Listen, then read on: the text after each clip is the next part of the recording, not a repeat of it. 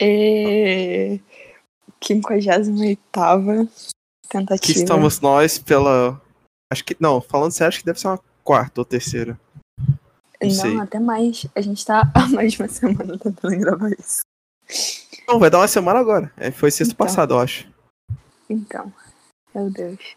Pois é, pra, mas pra vocês é a primeira vez que. Que esse é o Nada nosso- disso aconteceu. É, esse é o primeiro episódio do Afasiático Podcast. Meu nome é Gabriel Uhul. e ela é Malu. Sou apresentador. Malu. Tudo bem que se você tá vendo isso aqui, você provavelmente conhece a gente porque é o primeiro. Então, ou você é meu amigo ou é amigo dela. Cara, mas eu vi uma galera que seguiu o Gran, que eu não sei quem são aquelas pessoas. Não sei de onde surgiram. Ah, deve ser Eu- bot. Ninguém vai escutar essa porra. É, ninguém vai escutar. Só, só nem nossos amigos vão. É, tipo, sei lá. Não sei mesmo. Vamos Bom, lá. com- como é nosso primeiro episódio, e a gente. Alô? Oi? Você saiu e voltou. Tá, enfim. Nosso primeiro episódio, a gente vai falar sobre três bandas, eu e ela, cada um, que nos marcaram na década. A gente tá fazendo especial de década, apesar da década não ter acabado ainda, mas. É Ninguém bem nunca- surto isso, né? Pois é. Depende, se tipo, o que, que a gente acha. A gente faz as regras e estamos aí pra isso. Tipo assim, ninguém. A pessoa só foi precoce mesmo, falar, não, a década acabou agora, vamos fazer as coisas como se fosse super especial, porque é a última da década, da década e foda-se. E a gente, a gente tá fazendo a mesma coisa. Então, é isso aí. É. Essa, esse Então, episódio vai ser banda internacional. No próximo a gente vai falar das bandas nacionais, porque a gente também escuta coisa nacional. Eu mais que a Malu. spoiler. A Malu, Malu tem preconceito contra a banda nacional. Sim, eu odeio bandas nacionais. Inclusive, o nome disso aqui é por causa do Dead Fish. Isso mostra o quanto eu odeio bandas nacionais. Pois é. Vai lá, comece aí. Mas, enfim. Então, eu vou falar primeiro do David Bowie. Que todo mundo sabe que é a coisa que eu mais amo na nossa vida. E quem conviveu comigo em 2016 sabe o quanto eu fiquei triste com a morte do David Bowie. E também sabe como até hoje, né? Eu ainda posto todo aniversário de morte dele. Eu posto foto dele. A tem um fantasia de carnaval da. Malu é a maquiagem do David Bowie. É, tipo, todo ano eu vou pro carnaval, eu vou de David Bowie. Eu preciso ir pelo menos uma vez. Com quando não é o Fred Mercury vestido de Hitler. Não, o Hitler vestido de Fred Mercury. Não é. Essa história é muito boa. No carnaval, agora, eu. Agora, no passado, eu fui de Fred Mercury um dia. E aí um cara virou e perguntou se era Hitler. Aí eu fiquei muito decepcionada, porque eu tava vestida de Fred Mercury prateado.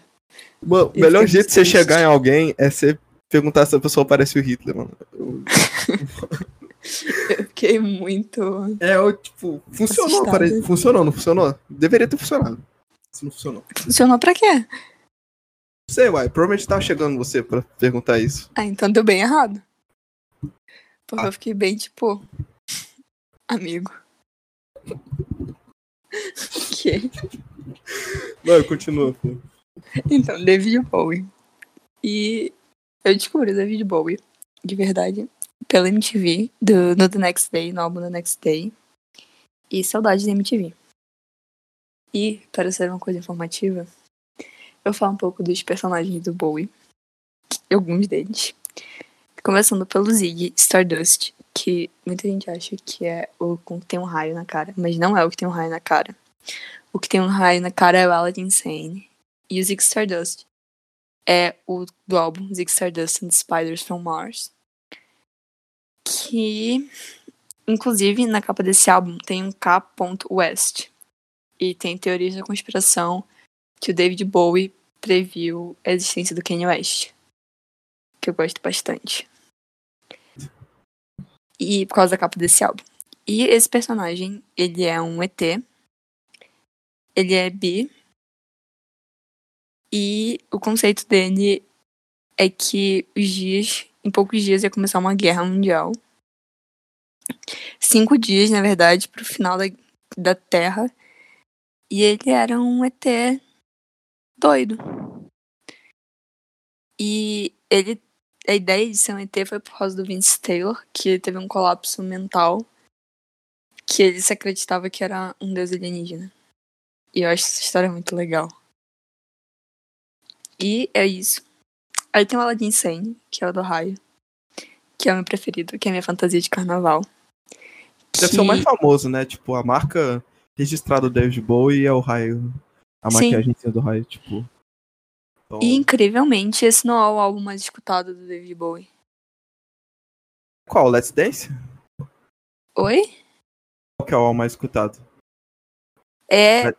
o do Zig. Zig Stardust e o Black Star. Jurava que era Let's Dance. Let's Dance é que tem a música mais famosa que chama Let's Dance, que todo mundo conhece. Ai, não sei qual é a música mais famosa dele, sinceramente. Acho que é Let's Dance. Não sei, mas. Porque vamos todo abrir o Spotify e tirar as dúvidas. A música mais famosa é Heroes. É, pode ser, essa também é muito famosa. Mas é que todo mundo que eu falo de David Bowie fala de Let's Dance, então, tipo, não sei. Let's Dance nem tá no top 5 do Spotify. Tá Heroes, Rebel Rebel, Starman, Space Oddity, Life on Mars. O segundo. O segundo álbum mais escutado é o álbum Let's Dance. Primeiro é o Rise and Fall of the Zig Stardust. Que inclusive. É muito bom, isso eu adoro. Eu amo esse álbum. E tem um show, né, que em 72 mesmo, que o David Bowie matou o personagem. Que é um ótimo show. Assistam. E, voltando agora pro Aladdin Sane, esse nome é, ele, o, foi inspirado no personagem do meu irmão dele, que era esquizofrênico. E o nome Aladdin Insane é tipo A A-Led Insane, que é tipo um garoto insano. Aí juntou tudo e parece que é Aladdin Insane, que eu achei muito legal.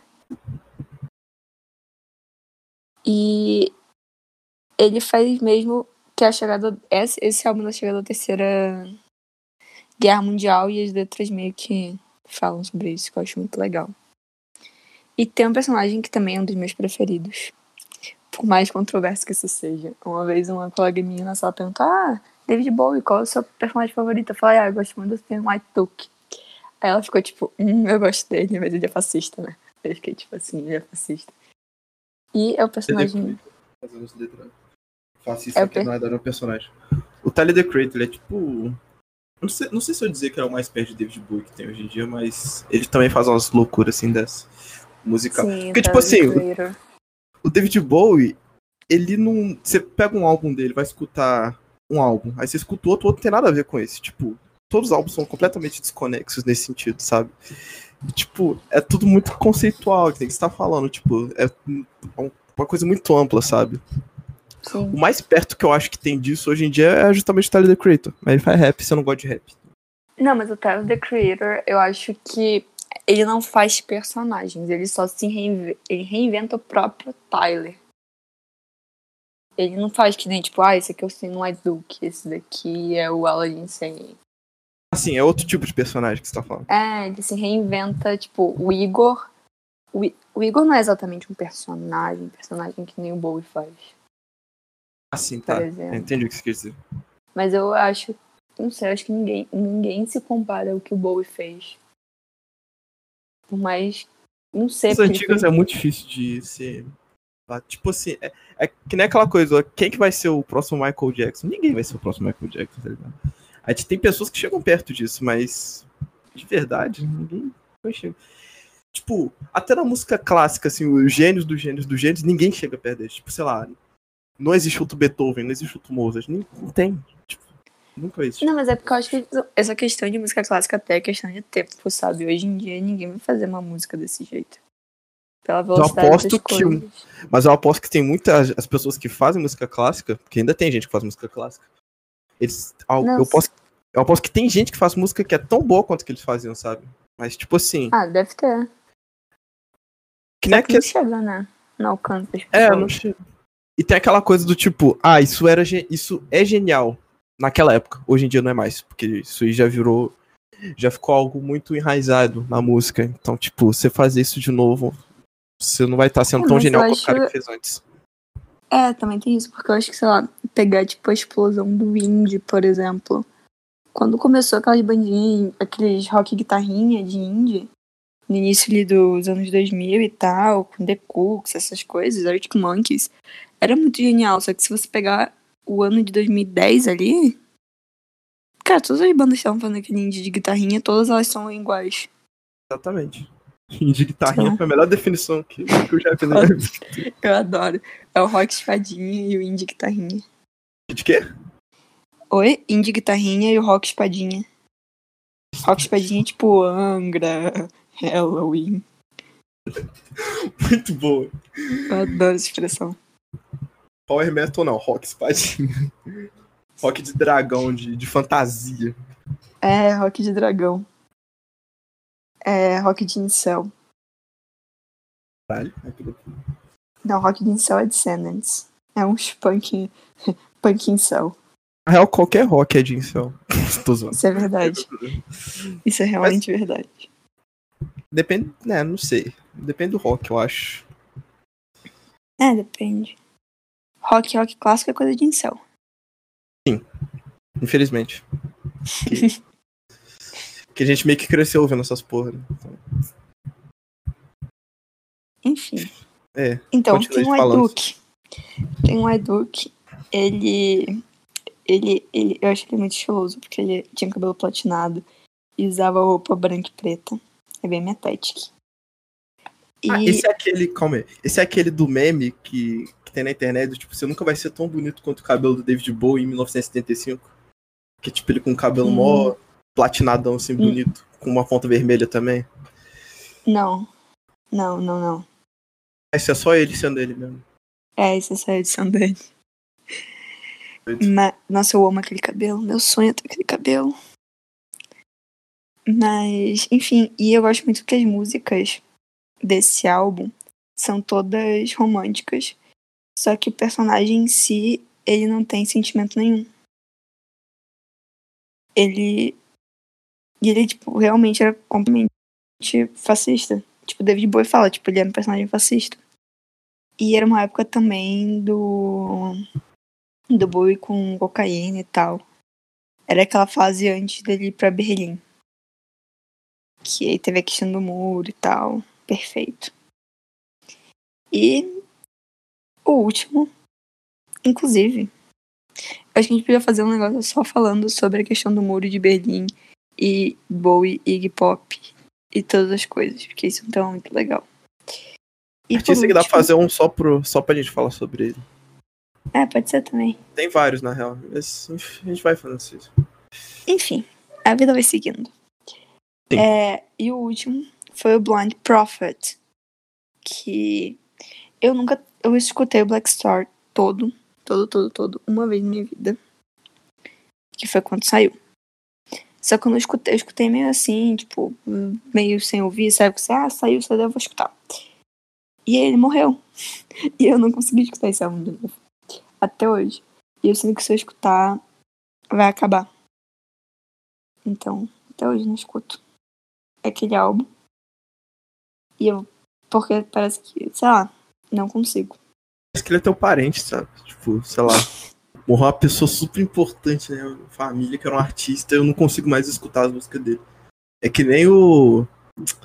O Dave Grohl com o Nirvana, ele não consegue mais escutar Nirvana depois que, que aconteceu. É que a banda dele, né? A única Oi? diferença é que a banda dele. Eu não conheço David Bowie. Mas- é, então, é isso que eu tô falando. A relação que você tinha com o cara era tão forte que era chegar nesse nível de você não conseguir mais escutar como se ele fosse muito, muito próximo mesmo, sabe? Sim. Inclusive que ontem arrumei minha estante, eu tenho um quadro do David Bowie com o Trent Reznor. Eu tenho um quadro do David Bowie ali. Tem uma caneca do lado da minha cama do David Bowie. Tem um vinil do David Bowie com Nine Inch Nails. Tem um desenho do David Bowie em cima da minha mesa. Então, Acho tipo, que eu lembro isso- desse adesivo. Ele tinha no teu fichário, né? Ou não? Era não, outro? adesivo. Não, tinha adesivo no meu fichário do ensino médio, tinha adesivo do David Bowie. No meu computador, nos meus últimos dois computadores que eu tive, tiveram adesivo do David Bowie. Na capinha do meu celular tem um adesivo do David Bowie. Por enquanto, meu tablet ainda não tem adesivos, mas eu já tenho um adesivo do David Bowie pra botar no meu tablet. Então, assim. Até hoje ainda é muito importante. Eu queria superar essa fase. mas acho que não. É, tipo assim, tem, existe, existem existem coisas, tipo, existem tipos de arte que elas ficam marcadas assim mesmo pra tua vida, sabe? É muito fácil você se identificar com, com algum artista assim, como se ele fosse um parente mesmo seu que nem você fez, sabe? Porque, tipo, a arte fala muito sobre sentir, né? E sentir todo mundo sente. Então, se você se identificar com aquilo, você vai acabar é- tendo esse apego por ele, sabe? Não, e eu acho que todas essas pessoas que a gente vai estar tá falando hoje, que a gente pensou também dos artistas nacionais, pelo menos os meus, são coisas que eu me identifico muito e fazem muito parte do que eu sou, de como eu penso. Que vai desde pensamento É isso mesmo. político, social e tudo, sabe? Até. Identificação mesmo. Sim. E eu acho que é isso. Ah, ok, eu vou falar da minha agora, minha primeira. Ah, É uma banda que a Malu não gosta, então provavelmente não vai falar nada. Que nem quando... Porque, tipo assim, eu não, eu não falei sobre David Bowie, não é porque eu não gosto de David Bowie, é porque eu não entendo tanto quanto ela. O que eu pude falar, eu falei. na real. Vou falar de The Night 75, que 1975, pra quem, porque muita gente, quando você fala de The Night 75, ela não entende nada. Na real, ninguém, ninguém gosta de The Night 75, isso me deixa muito triste. Enfim. É porque é ruim, né? Escroto. tipo assim, o que, eu acho, o que eu ta- tava pensando esses dias, assim, as minhas três bandas que eu escolhi, uma delas, ela me influenciou muito, que eu, eu sou artista também, eu faço músicas, eu vou, pretendo viver disso mesmo, então. Tipo assim, uma dessas bandas, ela me influenciou muito na sonoridade, assim, de composição. Tipo mesmo, tipo, queria fazer uma sonoridade igual, assim. A outra, que vai ser a próxima, ela me inspirou, ela me inspirou muito no modelo, assim, tipo, no jeito de fazer as coisas, sabe? Tipo, não, não na música em si, mas no jeito de fazer. E o, e o The Night 75 é a, a próxima, que é a outra, que é tipo, não é meio que nenhum dos dois, é só algo que eu gostava muito. Tipo, você não precisa escutar a música só pra, pra absorver alguma coisa, uma mensagem, algo assim. Às vezes você pode escutar a música só porque ela te deixa bem. E era uma época que eu precisava de, de algo pra ficar bem, assim. Então, tipo. Mas por que, que eu gosto de Night 75? The Night 75, ele, tipo assim. Ele é, uma, ele é uma banda de pop, só que ele não é um pop popular. Isso soa meio estranho, mas. Porque pop geralmente é uma música pra ser popular, mas.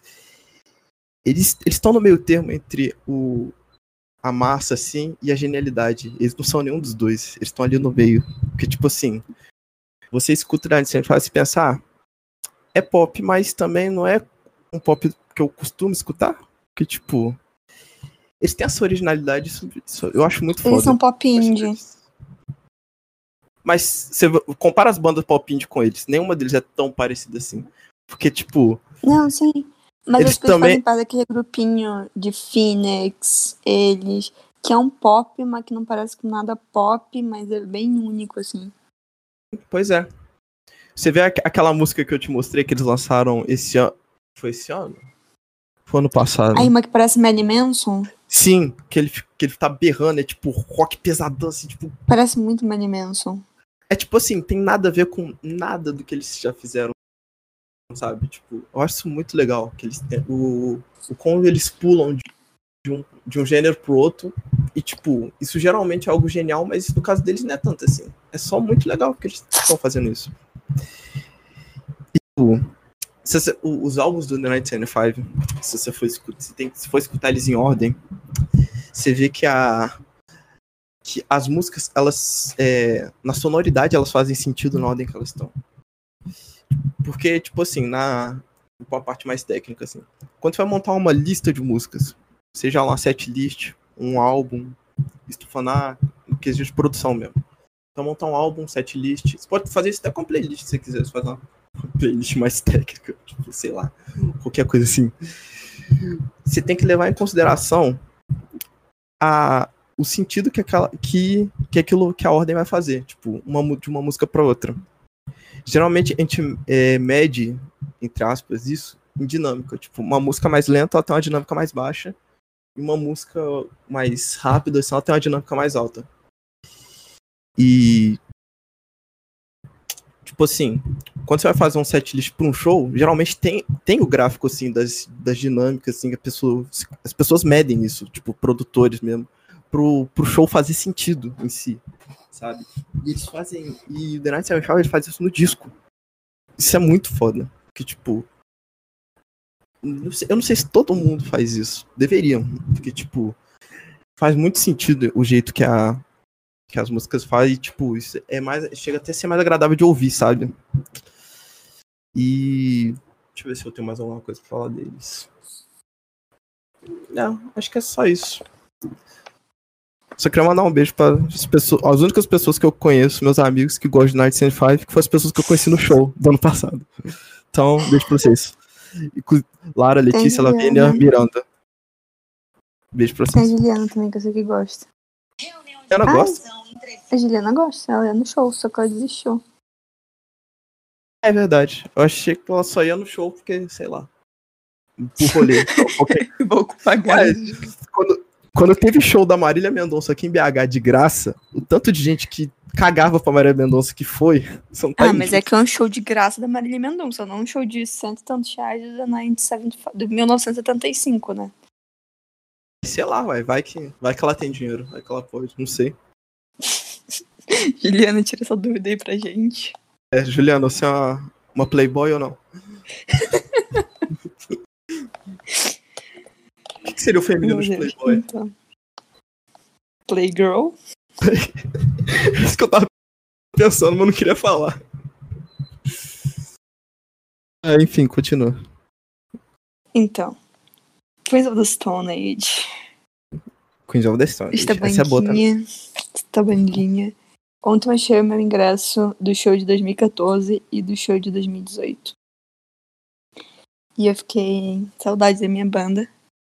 Pessoas que amam Queens of the Stone Age, mas odeiam Josh Home. Tá tudo bem, sabe? Você gostar de, de Queens of the Stone Age, você só tem que pensar assim, tipo, putz. É realmente uma legal. pessoa escrota, assim. Tipo, a única coisa que eu lembro dele foi ele chutando a fotógrafa lá. Cara, ele tem um monte de coisa. Inclusive a Brudale parece que se separou dele. Mas faz tempo, não? Não, esse ano. Esse ano tem tipo um mês do ano. Foi agora que a Brudale coisa, começou coisa de divórcio. Sabe? Tipo a Brudale. Que é tudo. eu- eu lembro que você falou, mas eu já achei que, já- que eles já eram separados, tipo, sei lá, em 2017, quando a gente conversava. Não. É assim, a questão foi assim. A Brudale era casada com um cara do Hansing, o Tim Armstrong. E aí, eles se separaram em 2003, porque a Brudale, e a Brudale comemorar o Josh Home. Inclusive, tem um álbum do Hansing, o álbum de 2003 do Hansing. É basicamente um álbum de dois de corno do Tim Armstrong. Que é assim, ó, sensacional. Aí. Escutem. É muito bom. E, e é isso, eles estão juntos e agora eu vi que estão se separando. E a Broods voltou com os Steelers. Então. E se você ver a entrevista do Josh Home também, ele, é, ele, não, ele não é uma boa pessoa. Só o Dave Grohl gosta dele, mas é que o Dave Grohl é um labrador em forma de gente. Não tem noção. Sim. Labrador em forma de gente. Sim, é um labrador gigante. Porque eu não, ent- não entendi essa, essa analogia, sei lá. É que o labrador é um cachorro que gosta de gente, que não tem noção de nada. Ah, entendi, entendi. Tadinho dele, ele é tão legal. Sim, agora dele eu queria ser amiga dele. Ele é o, o cara mais legal do rock. Exatamente. Eu, eu queria ser amiga dele. Parece legal. Eu queria. Enfim. e hoje, o que eu gosto muito do que o Queen Age, eles também foram pioneiros no estilo musical do stoner rock. Que eu, eu sinceramente eu não lembro de outra banda também que seja esse estilo, que não seja Queen of the Stone Age. Far From Alaska, aqui do Brasil. São falar que é stoner? Sim. Pra caralho. Nossa, não sabia que Fafa Máscara era Stoner. Tem aquele também, o Real Blood também, Stoner. Royal Blood. Tem Hum. vários, mas fugiu o nome de todas agora. É, sempre quando eu vou falar de Stoner, eu nunca lembro de uma banda de Stoner. Pra mim, sei lá, só é o coisa do Stoner, de saber de criar, ah, criamos um, um gênero, mas só literalmente a gente escuta. Vai ter umas bandas que é assim, que é tipo, ah, a gente tem um gênero. Qual que é o gênero? A gente. Acabou. É, As outras bandas é tipo. Não. tipo, são do gênero, são, pode até ser boa, mas não chega no nível dele, sabe? É bizarro. é, vamos ver, bandas de Stoner Rock. Nebula, Kaisos, Kaisos que também era banda antiga do Josh Homme. Ah, Cassius, verdade. O, É. Ele tem outra banda, não tem? É. Eagles of Death Metal? Não. Eagles of Death Metal é a banda do Josh Homme com um outro cara lá que eu não lembro o nome dele. Essa mesmo? Eu sempre confundo com outro. Não, o, o Josh ele tem o Damn Crooked Vultures, que é ele, o Dave Grohl Nossa, essa aí, e o John Paul Jones. essa aí é braba. Essa é muito braba, essa é brabíssima. Essa E- é a braba FDP. Não tem Cara, é aquela música que começa tipo We Painted Those Monsters, Borracho e alguma coisa do You Know What You're Fighting For. É eu não lembro que música é essa, mas eu lembro que o riff de guitarra dela é tão incrível. como. Crooked Vultures merece um episódio só pra gente falar deles. The Crooked Vulture merece é voltar e fazer um show em Brasília com ingresso de 10 reais. É isso que isso vai que... acontecer? Cara, o Nico Oliveri, que é o ex-baixista do Queen of the Stone Age, ele fez um show aqui em Brasília, na Birosca do Conic. Tipo, a Birosca é um... Acho que foi na Birosca, não tenho certeza.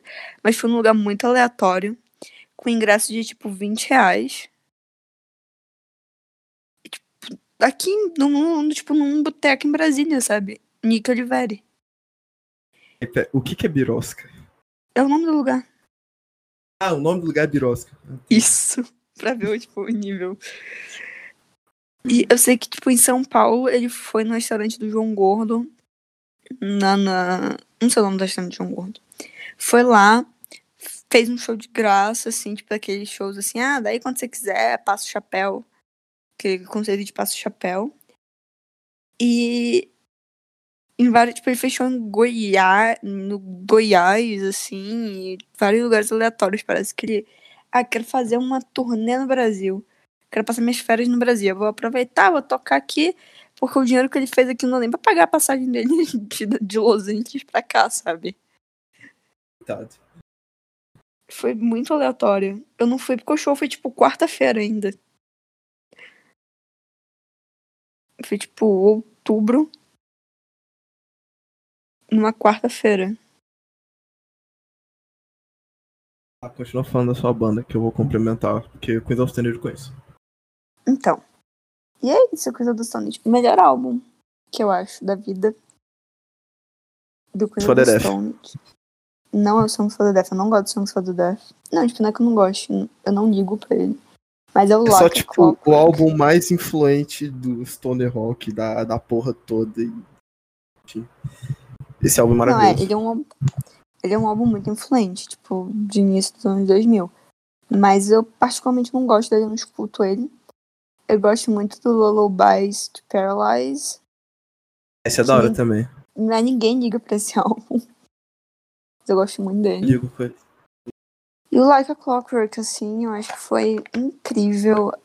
E pensar nas participações, sabe? Tipo, Calopsia tem o, tem o Trent Reznor. É, O Julian Fairweather- do, do The Strokes, não tem? não sei, Julia. Fairweather Friends, eu acho que é o Elton John que toca. Algum vocal, calma aí, deixa eu ver. Eu vou, eu vou pesquisar o nome do álbum porque eu lembro o nome da música. Like Clockwork.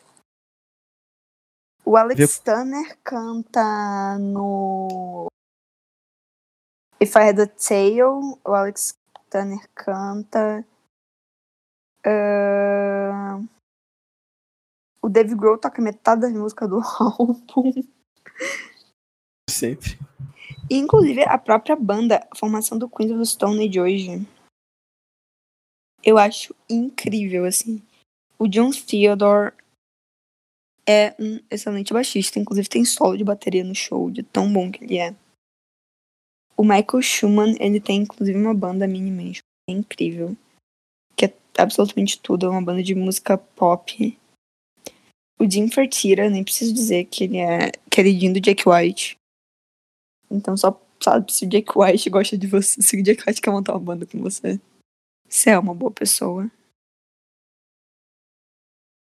E Apesar de ele não ser tanto, é, pelo que eu, pelo que eu O- lembro, pelo menos. o quê? O Jack o White. Fertira? Não, o Jack White. Como assim, Jack White? Tinha várias polêmicas envolvendo ele com a Meg White, da separação, que a Meg White tinha um monte de coisa, fala um monte de coisa dele lá. Ah, é, tem Ele era- assim. Ele era agressivo, algo assim. É, não, tem umas coisas muito doidas assim com o Jack White. Tem um negócio da briga dele com o pessoal do Black Keys também, que os filhos deles estudam na mesma escola. É verdade, que tipo, o, que o Jack White falou que o Black Keys é uma cópia do White Stripes. É, Será que não tem nada a ver? Tudo bem. não tem nada a ver mesmo. Mas tinha outras brigas também, tipo, que parece que, tipo, os, os dois, um não queria que os filhos lá, tipo, no recreio brincassem. E teve o, o divórcio também. Teve um casamento dele que foi na Amazônia, né? É, teve isso. Acho que ele aproveitou e tocou aqui com White Stripes, eu acho. Foi, que, foi quando o White Stripes foi pra Manaus. E tocou no Teatro Municipal de Manaus. Mano, Ai, ai. Eu amo Jack White. Alguém que enxerga o Brasil além de São Paulo, Rio de Janeiro, no máximo Curitiba. Não, Curitiba não, Porto Alegre. Curitiba também. E- Velho, agora é meu momento de protesto. Eu estou revoltada, revoltada. Que as bandas vão fazer show em Uberlândia. São Bernardo dos Campos. Uberlândia representando Minas aqui. Uh! É Ribeirão Preto. Mas ninguém vai fazer show em Brasília. Ninguém quer fazer show em BH porque coronavírus. Tá, mas pelo menos em. BH, o Metallica vai fazer show em BH. É verdade. De ver... Ah, Tipo, quando a banda tá, tá se despedindo, eles vêm pra BH. Eu já percebi isso. Black Sabbath veio, Scorpions veio. Tipo, turnê de despedida sempre aparece aqui. Não sei porquê. É, é porque o BH tem público, né? BH é metaleiro. Só que, tipo, Brasília, a galera tem dinheiro. Tem é lugares. cidade de metal. Sabe? Tipo, eu não sei por que não tem show aqui em Brasília. Nem. Eu tava vendo nem o Dead Fish vem todo ano pra Brasília. Sabe? É a capital Caralho. do país. É a capital do país. Cara, o Dead, pera, o Dead Fish é de Brasília? Quem? Dead Fish. Eles são de Brasília? Dead Não, é do Espírito Santo. Não Esse é não. de Vitória. Mas, cara, sei lá, nem o Plebe Rude faz show em Brasília todo ano. Nem o Capitão Inicial faz show em Brasília todo ano. Tá vendo? Por que, que será? que Brasília, sei lá. é- Brasília é a capital do país, né? Sim, e a galera que tem dinheiro, sabe? Que só tem funcionário. Todo, sabe, todo mundo tem uma condição boa, consegue pagar pra ir pra show. Só que não tem. Sei lá. Assim, tive sorte, por exemplo, o Dead Kennedys ia vir. Só que teve todo aquele rolo. Aí não veio. Mas assim, eu tive sorte que tem o Porão, que é um festival que tem aqui. Que aí traz mais essa galera, assim. Mas sei lá, eu não queria num show grande, assim, do Dead Fish, tipo, com palco, não sei o quê. Eu não queria num show grande do Rato de Porão. Eu queria num show de verdade, do Rato de Porão, só o Ratos tocando. Bem É melhor mesmo. coisa. Show de tipo, festival é palco, sabe? É tipo, sei lá, velho. Tem muita gente, muito. É tudo, é tudo muito amplo sem necessidade. Mas não deixa de ser É bom. esse que é o pro... esse que é o meu problema, por exemplo, esse do Dead Fish. Cara, ali só tinha fã de Dead Fish mesmo, porque o ingresso era tipo 30 reais, então o povo só ia mesmo pra ver a banda que queria ver. Só tinha fã de Dead Fish. Só que assim, foi no estádio. Foi, tipo, foi no porão do estádio. Tudo bem. É, não é no estádio todo, mas assim, era muito grande. Não tinha necessidade de ser um lugar tão grande. Aquele palco, aquele monte de segurança. Tipo, e, o- e o público e segurança não dando certo. Que se não tivesse segurança seria mais calmo o show do que estar de segurança. Sabe? É estranho. Tem umas coisas que não combinam que acontecem aqui. Acontece. Acho que é porque, tipo, o Rio de Janeiro é uma cidade. É, tipo, uma cidade muito. Deve ser a cidade mais famosa do Brasil para eles, lá para fora. E São Paulo é a cidade mais movimentada que tem. Então. é, em São Paulo não é muito. Não é. Rio, Rio, mas Rio tá saindo também. Tem vários shows que estão indo pro Rio porque é perigoso. E por causa da economia do Rio mesmo, tipo, a galera não, não paga. melhor casa de show tá no, tá no Rio, Circo Voador. Eu Sim. gosto mais da fundição. Fundição nunca foi. Todo show que eu fui lá, acho que foi no Voador. Não. E no. no Maracanã. Não. É, foi no Maracanã. É aquele do Maracanã do, do Queens of Stone Age que a gente foi. Foi. Eu odeio, odeio show no Maracanã. Eu odeio show no estádio. Eu achei muito da hora. É muito da hora você ver o estádio do campo, sabe? Tipo, é tudo muito. É, a sensação assim de. Como posso dizer? De. Caralho, fugiu a palavra. Eu acho que é legal aquela sensação no minuto que você vê, sei lá, tipo, um estádio inteiro gritando aquela música, aquilo ali. Você vê tanta gente naquela vibe. Eu acho isso legal. Só que isso foi legal, sei lá, tipo, ver no show do Rolling Stones, que não é uma banda que eu amo. Mas ver o show do Foo Fighters, eu preferia estar num lugarzinho pequenininho, sabe? Tipo, ver o show do Foo Fighters no Cerco Voador. Uhum. Então é por isso que eu não gosto de show em estádio, assim. Prefiro estádio. quando. Show estádio é só se for dentro do estádio, que tipo, dentro do estádio tem aquela. Você olha assim, como se fosse um. Você olha tipo o estádio na visão do jogador, isso eu acho muito da hora, mas só por isso mesmo, foda-se. É, eu prefiro ver um jogo de futebol no estádio. Não, mas no jogo de futebol você não entra no campo. Ah, mas eu não quero andar no você... campo. Aqui, aqui em BH, quando fazem show no Mineirão, faz na esplanada, que é bem melhor, que dá uma dá uma exprimida mais, assim, fica mais reduzida a galera.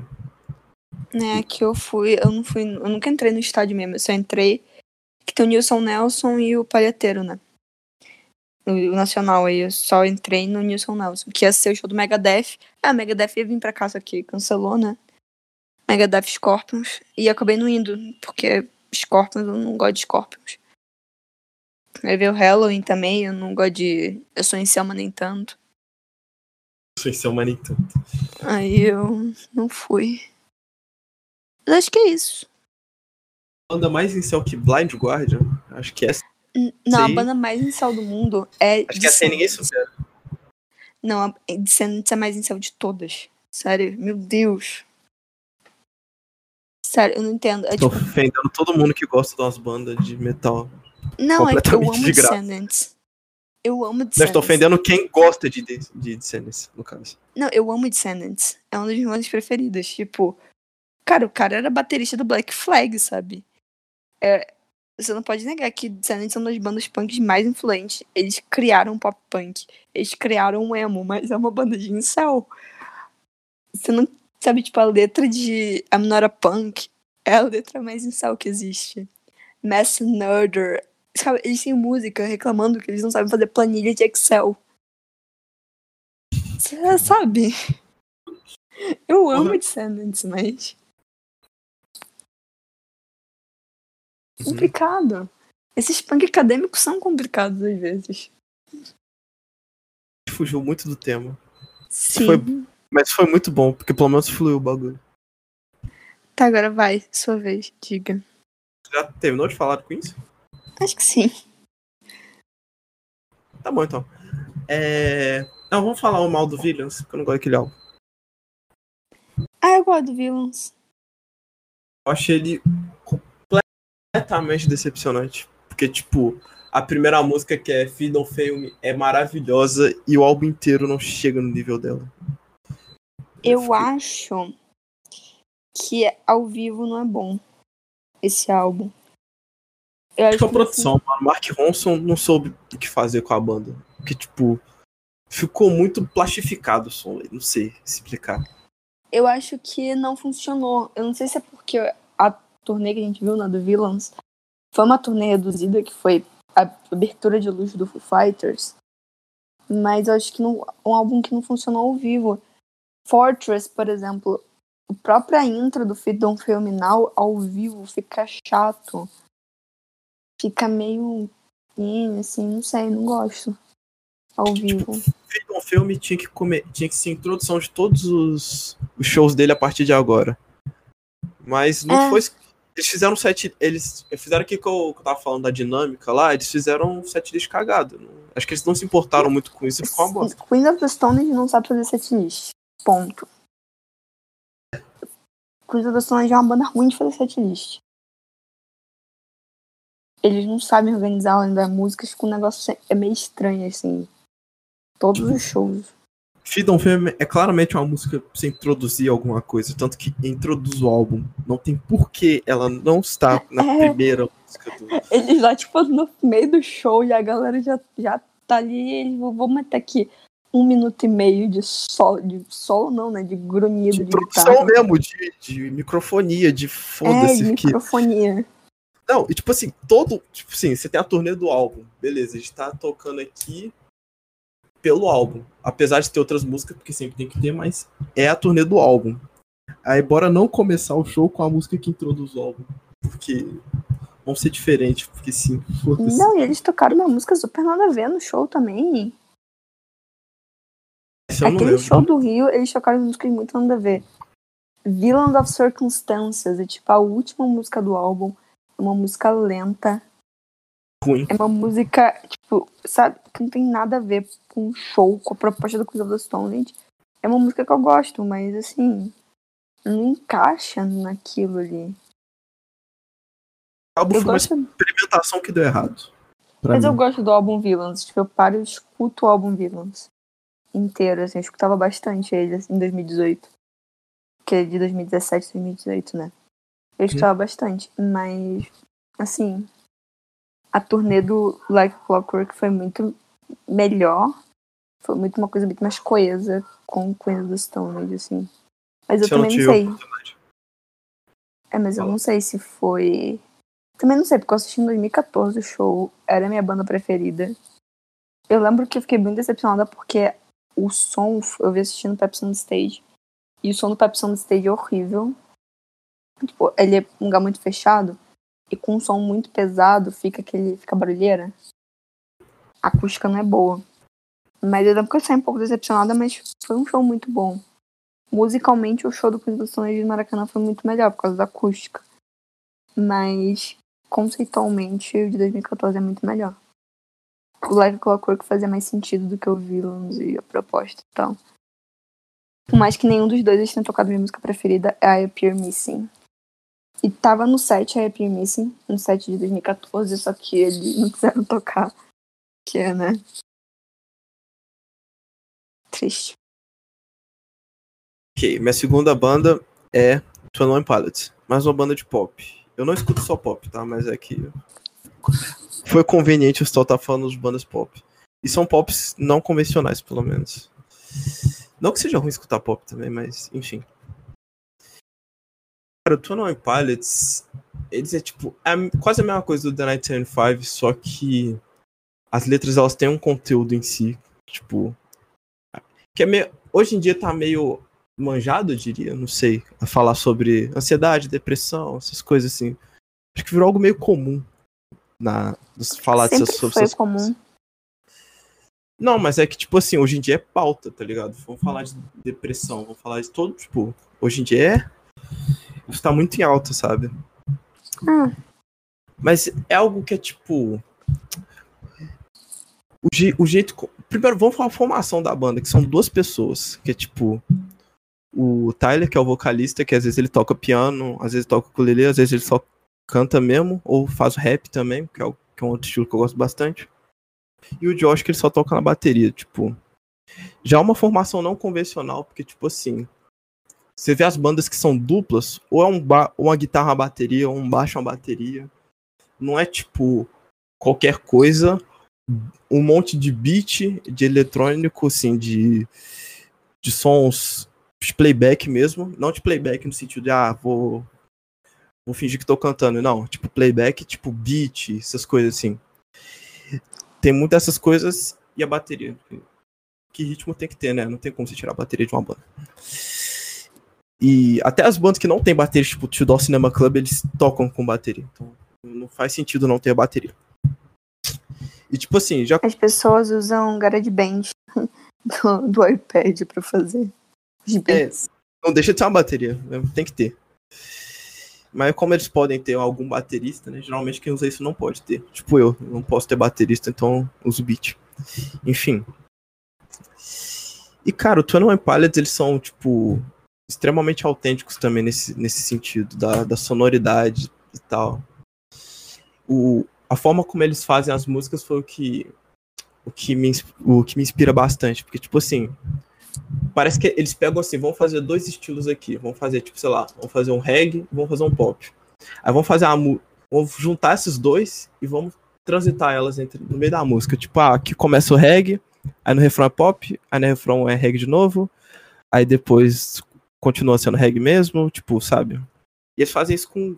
Aí, tipo, ah, agora foi reggae pop, o outro vai ser, sei lá, rock. rap, ou sei lá, qualquer coisa do outro tipo. E, tipo, É meio forfã, né? Esse conceito. Eu escutei Forfã, vou parar pra escutar depois, agora que você falou isso. É... E porque você falou que parecia o vocalista lá, quando eu te mandei aquele, aquela, aquela track cantando.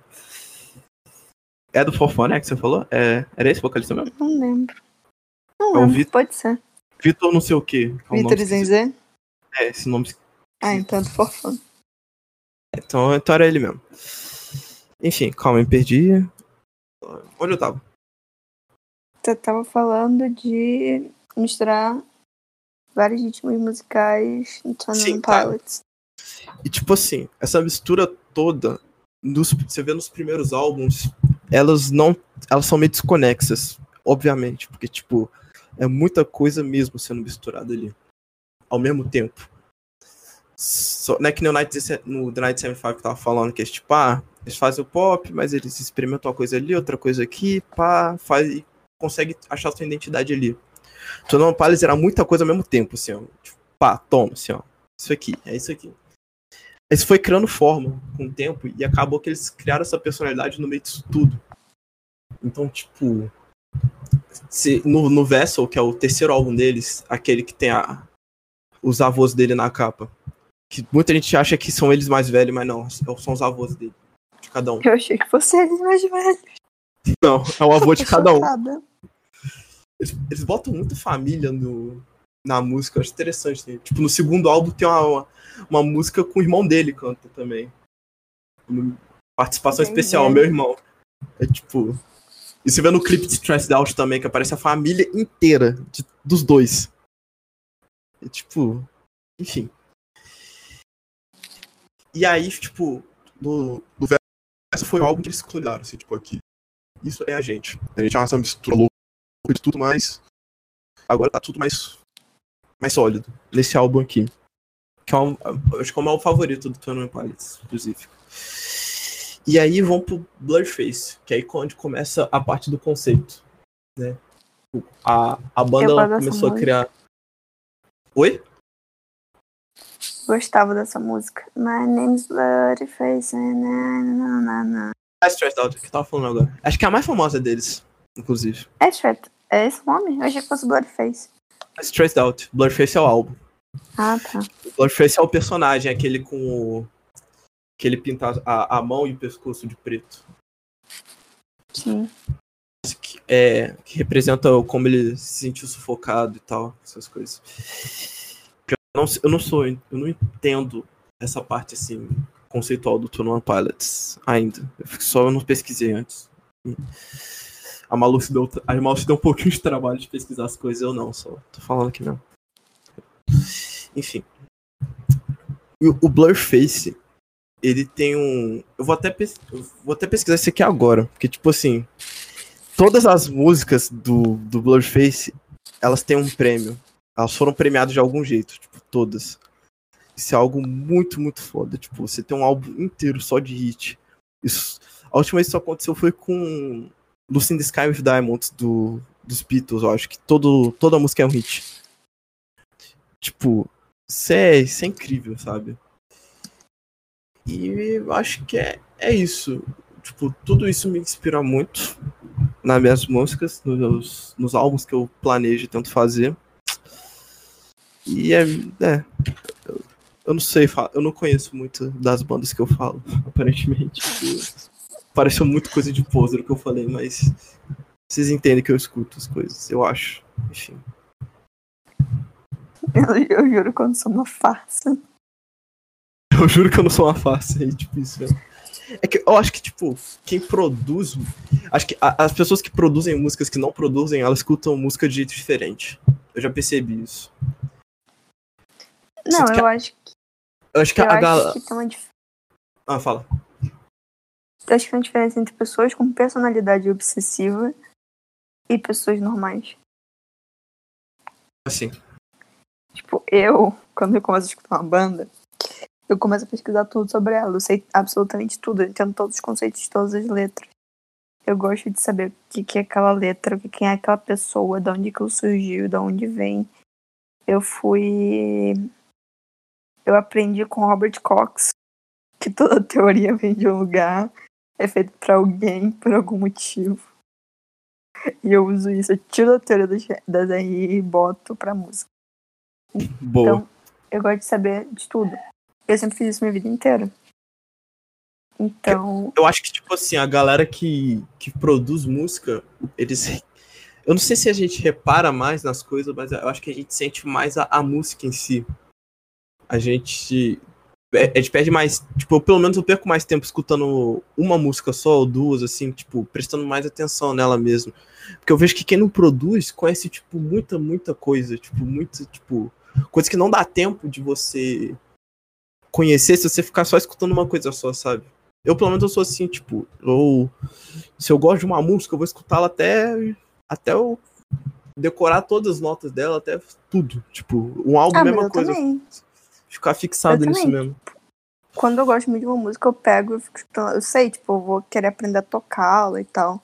Aprender todas as notas, todas as coisinhas dela, mas ainda dá tempo de ouvir todas as músicas do mundo, porque eu sou uma desocupada. Então. Mas acho muito natural, que acho que ele, tipo. Acho que a relação que as pessoas que. Até as pessoas que gostam de escutar a música mesmo, a relação que elas têm com a música é diferente que quem produz. Que, tipo, eu sinto que quem não tem essa relação assim, eles escutam as músicas.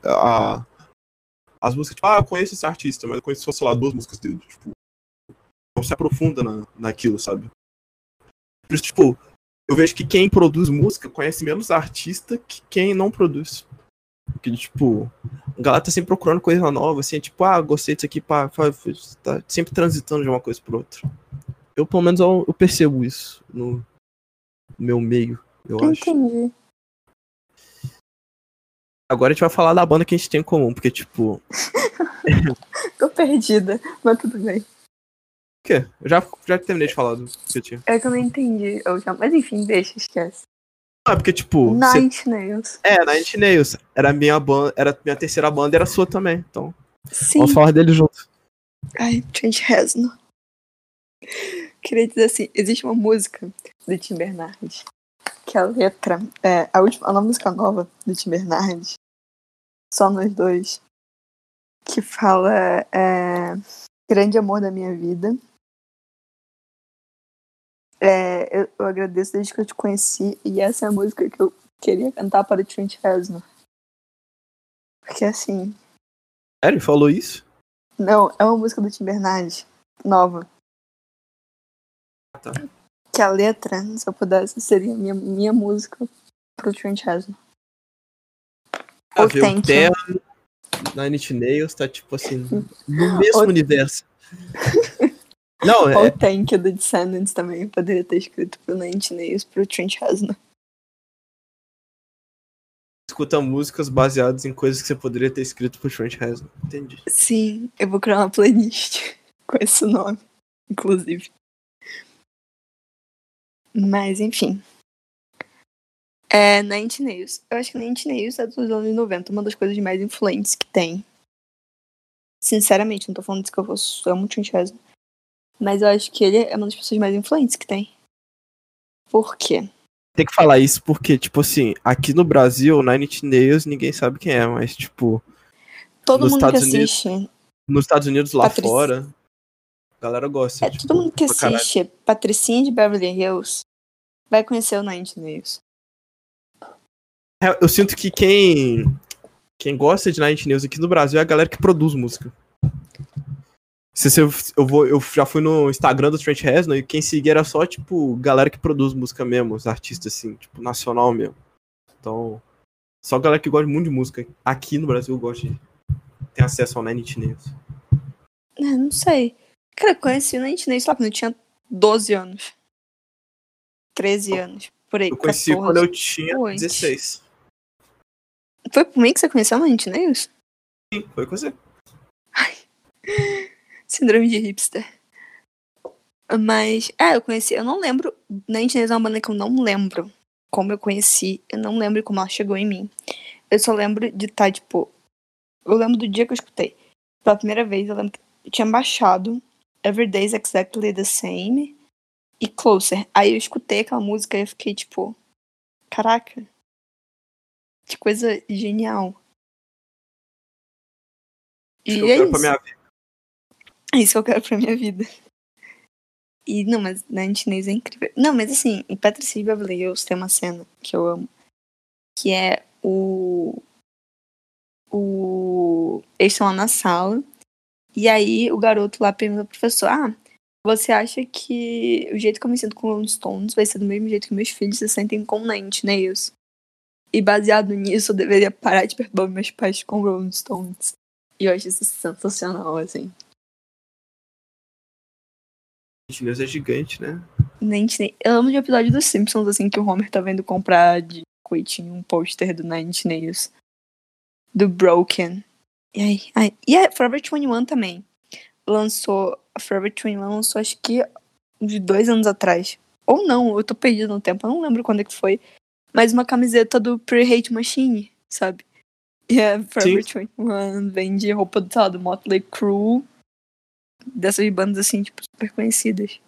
E tinha Nine Nails, assim, então. Incrível.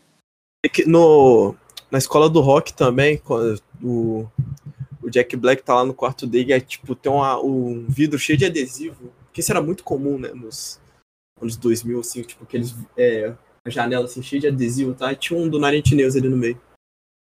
Eu lembro disso. Eu não lembro, faz muito tempo. Acho que eu só vi a escola do rock quando era criança. Eu não sabia o que era Nine Inch Nails. Eu vi uma vez esse filme também, sei lá. Enfim. Mas enfim, e assim, se não existisse Trent Reznor, não existiria Melly Manson. Exatamente, porque ele produziu o, Marilyn Manson, né? Sim. E eu acho incrível. E o Beautiful People, né? Que criou toda a estética do Melly Manson, bizarro. Eu acho engraçado porque eu acho que Trent Reznor. E Trent Reznor eu acho que ele é uma pessoa muito séria. Assim. Sim. Provavelmente. Ele, ele. Ele. É, não, ele. Se você ver entrevistas dele. E até as músicas do Nine Inch Nails. A presença dele de palco. Ele tá sempre de calça jeans, camiseta. E eu acho que ele liberta. E as músicas do Nine Inch Nails são muito obscuras. As letras são muito tristes. Ou são letras Isso é algo muito que eu gosto tristes. bastante. Não é, só, nem, não é só as letras, é tipo toda a estética ali da, da, das- do- da produção mesmo, do instrumental, assim, com as letras, assim. Tudo Sim, casa mas muito é sempre- bem pra ser obscuro e sombrio. Sim, mas é, e é sempre uma. Mas eu acho que é uma coisa tão subjetiva, porque, por exemplo, se você encontrar com o Trent Reznor na rua, se você não. Sei lá, se você ouve uma música, se você ouve Closer do Nine Inch Nails, encontra com o Trent Reznor na rua, você não vai pensar que aquela pessoa escreveu, sabe, Closer. Você vai achar que ele é uma pessoa normal. Acho que é porque ele meio que cansou, tipo, de. de demo- Tem gente Mas que. ele, não, Não, tem, é que tem mas gente ele que. nunca foi. Tem gente que sente essa necessidade de, ah, eu vou, vou me expressar com, com roupa, vou botar anel, vou, sei lá, botar o que for. Isso tá certo até, isso você tem que fazer mesmo, mas eu acho que ele, como você falou, acho que ele nunca teve essa necessidade de, de se expressar desse É. jeito, sabe? Não, mas Não, então, é isso que eu acho incrível. Isso, eu acho, é uma coisa que eu só me identifico também muito com o Trent Reznor, é isso. Porque além, assim, das estéticas, das músicas, os álbuns conceituais, porque as temáticas, as músicas do Nantinês ou são uma música, assim, as coisas são estranhas, eu não pertenço, eu não entendo, o mundo é complicado. E tem muitas letras também muito políticas. Tipo, a Hole é uma música muito política. Na internet só tem essas duas temáticas, eu me identifico muito. E quando você vai olhar pro Trent Reznor, ele é uma pessoa que se mistura no meio. Por mais que na cabeça dele ele não pertença a absolutamente nada e seja completamente alheio a esse meio. Isso aqui, se não fosse doido, ele pertenceria muito ao meio. É, é tipo. É, isso aí mesmo. Me perdi no que eu ia falar, então continua. É, e outra coisa. E. E Trent Reznor também temos que falar que ele é um gênio, porque as melhores trilhas sonoras, na minha opinião, hoje em dia que existe, é do Watchmen, do Rede Social, Growth Dragon, daquele filme lá com o Ben Affleck, que o Ben Affleck estragou aquele filme porque ele é um péssimo ator. Gone Girl. Cara, todas as melhores trilhas sonoras são do Trent Reznor. É, tipo, é. O Trent Reznor é um muito bom produtor. Tipo, você vê assim, no, quando ele produzindo Merlin Manson, sabe? Tipo, mesmo que as músicas dele não sejam, na real pra gente não é tão comercial assim, mas ele é um cara que sabe produzir muito bem. Não, não, a gente nem é nada comercial. Tanto que, assim, eu sou uma pessoa que gosta de mandar música, falar, tipo, isso aqui. E é muito raro eu chegar pra alguém e mostrar assim, ah, escuta essa música do Night News. Acho que eu só fiz isso depois de muito tempo de amizade com a pessoa. Eu sou muito comigo. pessoa. Sim, mas é porque, tipo, eu sabia já muito do seu gosto musical. E, sabe, eu já te conhecia bem. Mas assim, pouquíssimas pessoas e é a minha banda preferida. Assim, é, é minha banda preferida, uma das minhas bandas preferidas. E eu nunca falo, assim, pra ninguém, assim, porque eu sei que é um, não é uma coisa fácil de digerir. Não é uma música pra todo mundo. Ah, mas eu, eu não acho tão difícil assim, sabe? É que nem que você falou também, o, quando você tava comparando Night News com Billie Eilish, sabe? É tipo, é meio pop. Não é tão pop assim, mas Tá um pouquinho aliado com aquilo ali. Não, eu acho assim, a Billie Eilish, por exemplo, é, Barry Friends da Billie Eilish, eu vejo uma influência tão grande na Inch Nails. Naquela parte que ela fala I wanna end me, aí vem o som de parece que uma furadeira de uma coisa cortando no aço. Sabe? Que é uma uhum. característica muito forte do metal industrial, que também foi uma coisa que o Trent Reznor meio que inaugurou. Ele inaugurou, tipo, metal industrial, que o industrial meio que surgiu com o Prodigy e tal. Metal industrial é um estilo que só existe as bandas ali top e é isso. Tipo, Rammstein, Sim. acabou. É, é Rammstein, Prodigy, tem Vou fazer questão de falar certo porque ela fala alemão e eu Rammstein. Rammstein mesmo, e é isso aí. Rammstein. Rammstein, é, Leibach, é, Tem muita banda alemã, na verdade. A Alemanha gosta muito de industrial. A galera de Berlim é muito industrial. Eu, inclusive, fiz um trabalho ano passado para uma matéria de história contemporânea na época da Guerra Fria, que eu estava vendo os movimentos que o metal estava fazendo durante a Guerra Fria e como chegou nos anos 90, quando caiu a União Soviética, meio que acabou a Guerra Fria, que foi a ascensão do metal industrial e como isso afetou, esses movimentos políticos afetaram esse movimento musical e como tá tudo muito ligado. É bem legal parar pra pensar nisso. Uhum. Que eles são fi filhos da Guerra Fria, assim. Nossa, é bem mais antigo do que eu pensava, na real. Eu não sabia que metal industrial era tão, tão velho assim. Ah, dos anos 90, mais ou menos. Mas nos, do... é, nos 90. É que o problema é que a gente já tá em 2020, né? A gente ainda tá em 2000, se for contar em anos, assim. Porque, tipo, depois dos 2000 eu parei de contar. Pra mim, isso tudo aqui é. Esses 20 anos é tudo 2000. Ah, é verdade. Entendo, estamos, no, estamos em 2001. É, estamos em 2001 ainda. Escutando The Strokes e sei lá o que mais fazer sucesso em 2000. Sandy Júnior. Não, mas então. E, assim, eu acho que o melhor álbum do Nine Nails, sim, é o If conceitualmente, o Downward Spiral. Sim. né? Se, se for parar, o, o Trent Reznor, ele é tão gênio, eu eu lembrei disso agora, que, tipo, ele faz sucesso, indi- tipo, ele tem uma música estourada em 2019.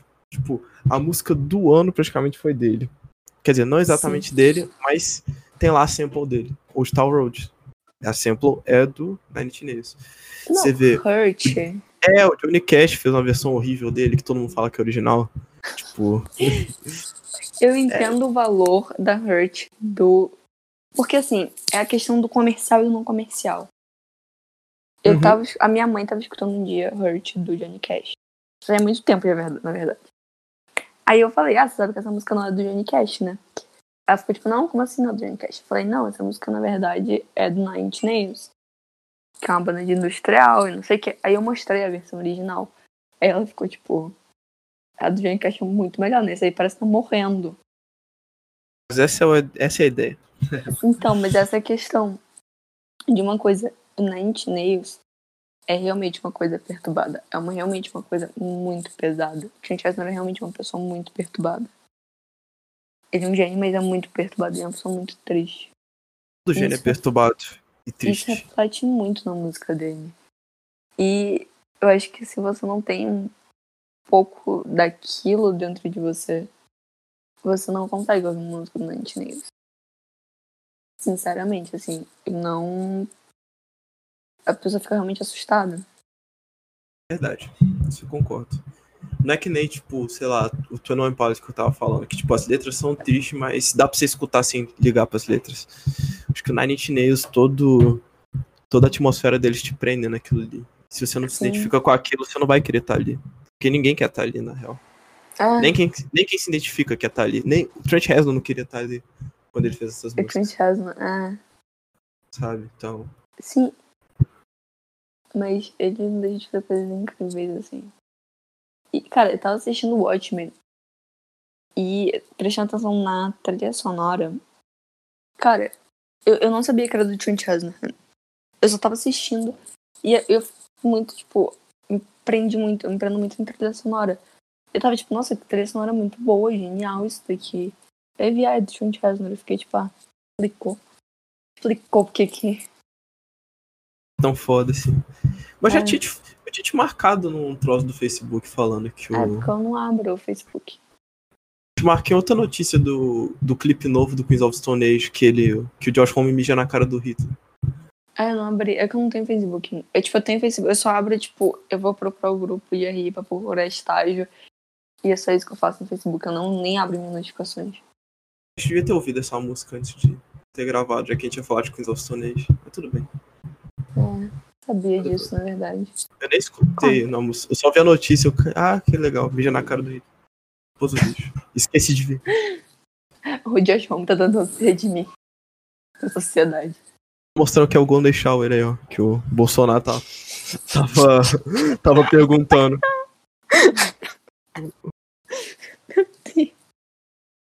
O nível. É, Só ladeira abaixo. Ah, Eu gosto, eu gosto bastante de Pre Hate Machine, tipo. É muito. É muito incomum os primeiros. Não, na real não é tão incomum assim, mas. Quando um primeiro álbum de uma banda é, tipo, muito, muito, muito sólido. Tipo, muito consistente no, no que eles estão fazendo. O Pre Hate Machine é bastante, tipo. Você vê que os que ele sempre soube o que tava fazendo ali. Isso eu acho incrível. O conceito é muito amarradinho do Pure Hate. Todos os conceitos são muito bem amarradinhos, assim. Pure Hate Machine, tipo, o nome dele já diz. É Pure Hate Machine, o Trent Reznor tava jovem, tinha ódio no coração. E você vê exatamente isso, tipo, um jovem com ódio no coração, no Pure Hate Machine. Aí depois da World Spiral, você vê uma pessoa um pouco mais velha já e desesperada. E aí você vai pro Fragile. Fragile. Fra... Eu não sei falar inglês. E aí você vê, tipo, ele melhor. É uma pessoa desesperada um pouco, mas é uma pessoa muito. Tá, tipo, melhor. Tá menos doida. E aí depois você vai pro If Teeth, que você vê também. Tem aquele. tá- Mas é diferente, sabe? Você vê, tipo, ele melhorando. Ele lança o Ghost, que é o álbum instrumental do Nine que é extremamente claustrofóbico. Uhum. E aí você vai pro The Split, que é um álbum muito.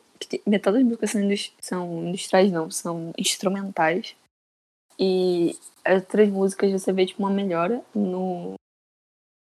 No, no Trent Reznor, tanto que, tipo, é complexo, acho que ele fala, tipo, isso não é minha vida, isso aqui não pode estar acontecendo. Que eu acho que, inclusive, o ano que ele casa com a Mary Queen. Que têm, tipo, hoje um milhão de filhos. Todo dia a Mary Queen posta foto que tá grávida. Acho incrível isso. E depois tem o Hesitation Marks. Que. Ca- Cara, eu acho que eu devo ter conhecido a Nine mesmo com 12 anos, porque o Hesitation Marks é de 2013. E eu lembro já em 2013 Nine Nails ser minha banda preferida. Não preferida, mas, tipo, tava ali junto com Queen of the Stone Age. Que eu lembro quando eu comprei, então, tipo, em 2013 eu já escutava e já amava Nine Nails. Uma criança de 13 anos escutando Nine Nails. Zé, Nine. Faz tempo. É. Acho que eu nunca fiquei tanto tempo. Não, Angra. Angra eu escuto desde que eu nasci, praticamente. Então, E assim nasceu o Incel. assim, nasceu Metal isso. Espa- jogando RPG. Metal espadinha, É... isso aí. Eu não sou assim, eu- tá, gente? esse deixando isso bem álbum- claro. E... é, Hesitation Marks. E, cara, acho que esse nome fala tudo, né? Tipo, marcas de. Aquela trilogia de EPs também, que é a- o terceiro é o álbum É, então. Bad Witch, que eu acho meio. Eu não gosto daquele álbum. Não parece na Init Nails. É, então, depois de 2013, eles nunca lançaram, tipo, um álbum completo, tipo, 12 músicas, 14 músicas. Eu não sei quantas músicas tinha um álbum, 14 músicas, mais ou menos. Eles nunca lançaram. E aí eles lançaram em 2017, 2018, 2019 a trilogia. Que seria como o mundo, como o Trent Reznor vê, como o mundo está,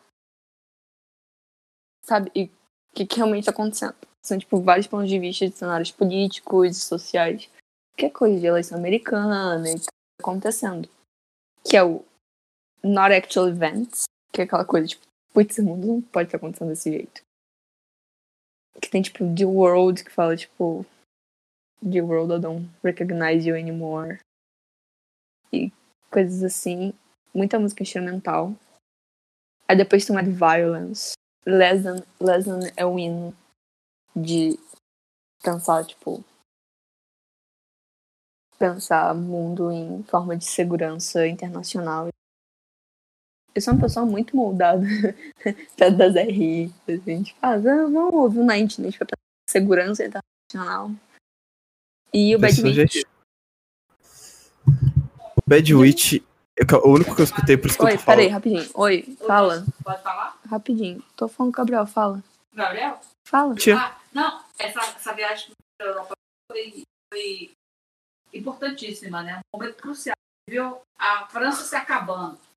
O Macron hoje chorando. A, a bandeira da Inglaterra sendo retirada. Ninguém solta a mão de ninguém, não vai resolver o problema. O Brexit Foi hoje, não. tirar. É, É, agora a campanha de mentiras, de ele falando desesperado. Vem cá, Vai é quebrar. falando música. O Gabriel Destino. Tia. Fala ele, meu amor. Ele mandou oi, tia. Oi, meu amor. Eu amo o Gabriel. Eu te amo. Ai, lindo. Tá bom, um beijo pra ele. Tchau, tchau. Tá, beijo, tchau. Falou? Eu não ouvi você falando. Ah, mas. Não, você ouviu, né? Gabriel? Ouvi, ouvi. Não, ele ouviu. Ouviu? Então tá, beijo, tchau. Eu te amo, tia. Tchau. É. O que você tava falando? Ah, Bad Witch. O Bad Witch é um álbum ruim. Caralho, tua Bad Witch é um álbum muito bom. Sim, Maluco. chega. Parece que ela meteu o pé na porta. assim. Não tô zoando. Depois, tipo, depois que a gente for editar, você vai ver, tipo, parecendo. Tipo, escutando aqui. Maluco, pá! Bad Witch. Bad Witch, eu acho um álbum muito bom. Gravado. É, acho, acho, bom de falar, tipo, a gente cortou o áudio porque a, a mãe da Molô entrou no quarto, mas enfim, vamos cortar daqui. Vai ficar mais fácil esse chão. É, com metendo o pé na porta. Ah, Bad Witch, ele foi Não sei, ele parece que foi gravado num celular, aquele álbum. Então, tipo. E não sei, ele parece meio. Meio rock demais, eu acho, porque é o Nine Inch Nails. Nine Inch Nails não é, não é um rock convencional, aquele álbum parece isso. Não, é, é Isso eu tô falando na que- parte musical, nas letras, tudo certo, tudo tudo dentro do, do, do esperado, assim, de boa, nada. Mas a parte instrumental mesmo, sonora, em si, eu não, eu não curti muito, não. Cara, mas eu acho que a parte instrumental ele junta. Cara, God Break Down the Door. Ai, é perfeito. E ele, ele tem muita influência do Bowie nesse, nesse pedaço. Nessa música. Tipo, é muito Black Star. É mesmo. Deixa eu parar pra pensar nisso. Tem, ele tem Ah. uma. Eles fizeram um show juntos, né? É o daquele adesivo que eu te falei. Não, o, não, o Nine Nails e o David Bowie fizeram uma turnê juntos. Que inclusive é bem legal essa história. Porque o. Que eu tenho um vinil, inclusive. Meu vinil do Nine Nails com o David Bowie. Eu tenho o volume 2, que são as músicas só do David Bowie. E tem onde o David Bowie canta Hurt. No show do Nine Nails. Uhum. E é legal porque, tipo, o David Bowie meio que era fã de Nine Nails. E meio que topou e chamou o Tim Chasman pra fazer essa turnê pra poder tirar o Tim Chasman das drogas. Ah, que doido. Sabia disso, não. Sim, é tipo, o David Bowie literalmente falou, vamos fazer uma turnê comigo pra eu salvar a sua vida. Vou fazer uma clínica de reabilitação aqui agora, aqui, ó. Você vai fazer show comigo, vambora. É, foi basicamente isso. Foi tipo, ah, vou botar o. Habilitar. É, tipo. Bonito isso. David Bowie é foda mesmo. Cara, eu acho muito doido, né? Porque eu, assim, sinceramente, eu acho que uma das coisas mais influentes assim, na minha vida foi David Bowie, não tinha isso. E. e Xixi. Esse a gente vai falar no próximo episódio. E Dead Fish. Cenas do Não. próximo capítulo. Mas Dead Fish. Dead Fish foi a consequência disso. O Dead Fish não é uma banda que eu escuto desde 2013, sabe? Dead Uhum. Fish, eu não cresci escutando Dead Fish. Dead Fish não influenciou na minha personalidade. Mas de David Bowie e chinês, eles influenciaram diretamente. É a pessoa que eu sou hoje, que consequentemente se encontrou, encontrou, tipo, uma outra voz que se foi moldada a partir disso, entendeu? Hum. O, o, o punk o punk também esteve sempre muito presente. Desde pequeno, eu sempre escutei tipo, The Clash, tanto Sex Pistols, depois a gente descobriu que Sex Pistols é horrível, mas Offspring. Eu lembro que eu escutei tipo Offspring pela primeira vez, eu fiquei tipo. Pistols é horrível, mas é tipo a banda mais influente de todos. do Eu não punk, acho. assim, Eu não acho Sex Pistols uma banda ruim musicalmente.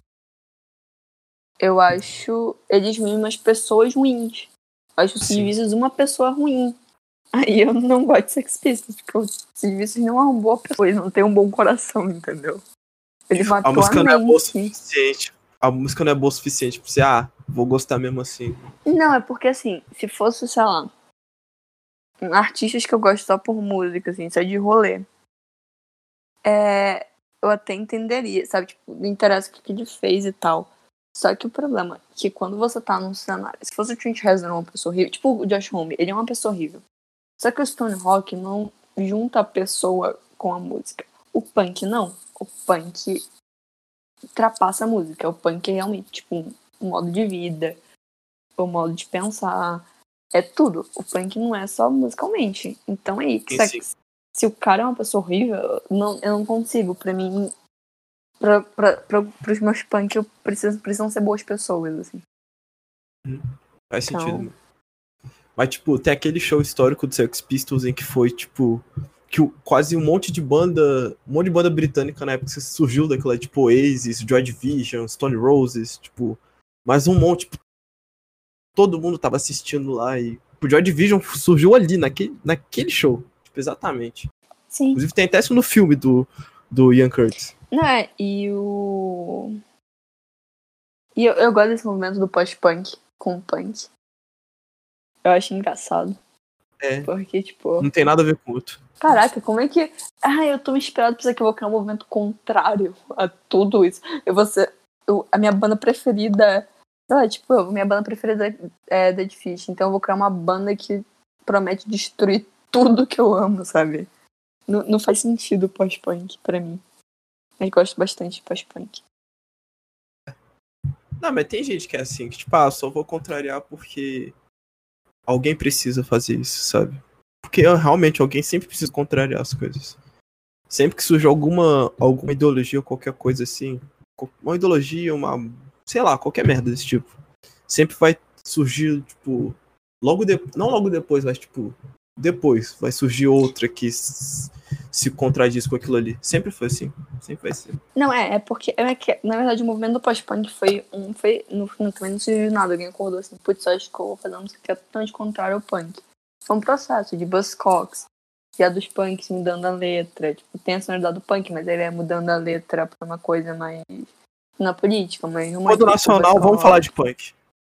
Tá decidido, tá decidido o tema do próximo. Vamos falar de punk no, depois do, dos nacional. Punk! Acabou. Tudo pra mim, punk.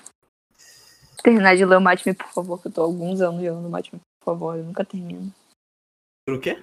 Mas é, é, que o punk também é uma coisa muito difícil de você falar, né?